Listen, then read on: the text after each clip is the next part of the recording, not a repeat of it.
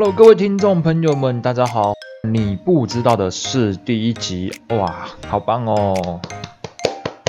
今天是第一集的开播，那先跟大家聊一下好了。我的频道呢，主要都针对一些大家所耳闻的职业也好，或者是一些行业类别，那他们可能私底下都有一些大家都看不到的一些台面下的事情。那我会透过我这样的一个频道，用声音的方式呢，来跟大家来好好的来聊一聊。好，那第一集呢，当然是要先分享自己的一个亲身故事啦。好的，那先跟大家分享我早期在做一个美食部落客。大家知道美食部落客是做什么？就一般人家所说的写手，就是你可能去某间店家。那这些你就去吃他的东西，然后你就帮他写一篇文章，然后写在网络上这样子。那这个呢，当然也有所谓的业配跟非业配嘛。那非业配可能就是也有，还有一个就是人情配。好，人情配可能就是你的亲朋好友开店的，那你去捧场帮他写了一篇，然后丢上网络上去。我的，我先说我的做法跟我遇到的事情，那不代表说每一位的布洛克都是这样子的，在这边要澄清一下，这是我个人所遇到的。我先讲一个免费的好了，就我去吃了某一间的餐厅，它是日式的餐厅，就是卖一些冻饭之类的。然后我去的时候，我当然进去不会表明身份，说我是布洛克啊，我帮你写什么，帮你写什么，不会。好，那一样我就点了一个餐，那我点的是我记得是猪排冻，那我就吃的时候，我觉得哎，吃完的时候我觉得哎不错哎，可以分享给大家，更多人知道，所以呢，我就会好奇，然后就拍拍照片啊，然后好像很多很多这样，好，包含很多网美都这样，点的东西不会先吃，一定都是先拍，但是我是反过来的，我一定先吃，吃完之后再拍啊，可是拍的都是什么，就就吃光了啊，那拍什么，对不对？所以再点一碗。对，不要怀疑，我真的点过一碗，像是这是冻饭哦，冻饭我觉得它饭还好。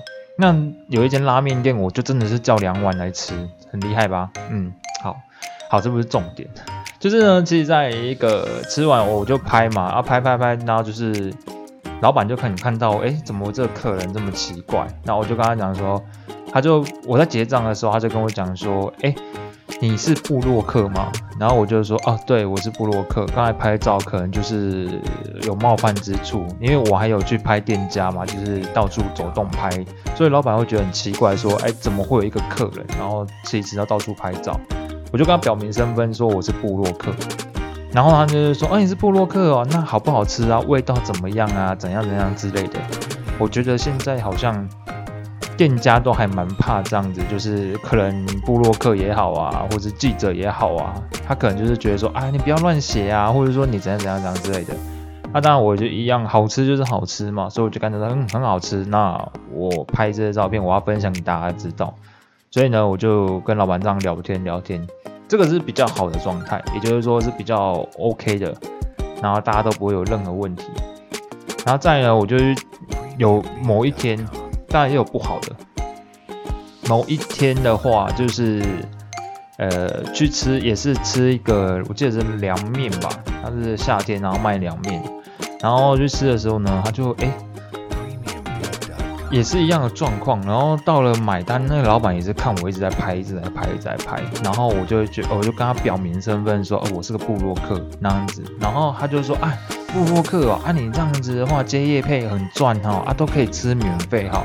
我今天想说，哇靠，我今天也是有付钱，然后来吃你这个东西，然后你竟然跟我就开口就直接问说，啊，你这样赚很多哈，就是那种感觉不是很好，因为我觉得说今天不管是不是我今天要做叶配也好，或者今天是单纯是分享，我觉得如果你一方面的只问我说你一个月赚多少赚多少，我觉得这这个比较不礼貌的一件事情。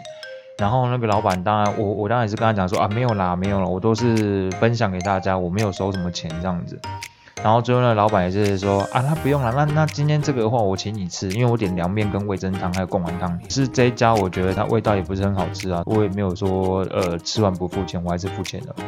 呵呵，好，再来一个就是比较瞎，就是我收夜配啦，那。真的是有收到钱啊！某一天有一个新开的餐厅，那他就直接寄 email，然后给我。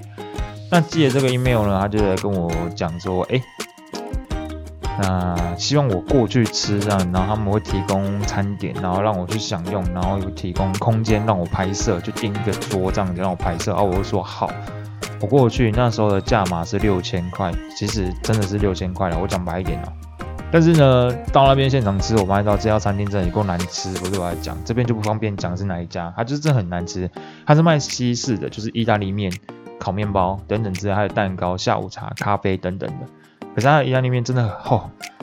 我当下吃的时候，我觉得说意大利面真的很难吃，而且是肉酱意大利面，那个肉酱根本就是没味道的肉酱，然后都是一些番茄，我我我吃起来感觉就像是一堆番茄这样子，所以完全没什么味道的肉酱，真的有够难吃，真的真的。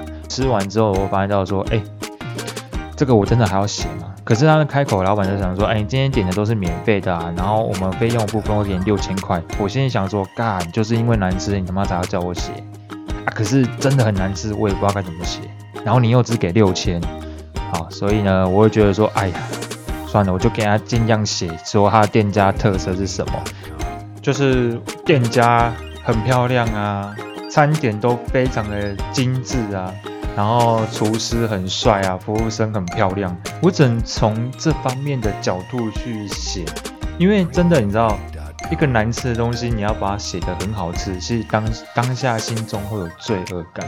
这罪恶感会一直跟着你一辈子的，对你心里就想说，就只有六千块，然后我就要写到你真的是非常的好，有可能会毁掉我后面就不用继续写。好，我承认，因为那时候确实可能对其他人来讲价码是蛮低的，也有蛮高，因为这东西其实没有一定的公定价。那我那时候也是大概写了一年多，所以我才大概就是老板开这个价格，我就说好，我就帮你写。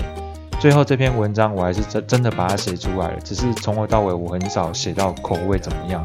那我也当然没有很很乐见，就是他的生意可能会怎么样怎么样。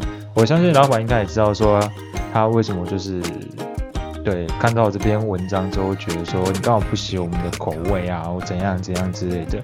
那好聚好散嘛，所以我也不好意思当下跟老板讲。其实我心里的 OS 是讲说。我看你还是找别人好了，这个我真的很难写下去。当然是心中的 OS 嘛，毕竟还是嗯，知道的。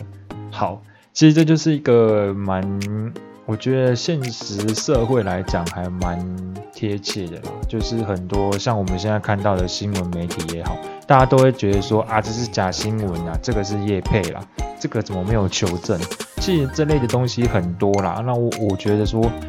所有的人，所有的观看的人或者听的人都还是必须要亲自去去尝试，才会知道说到底这东西是不是真的好的。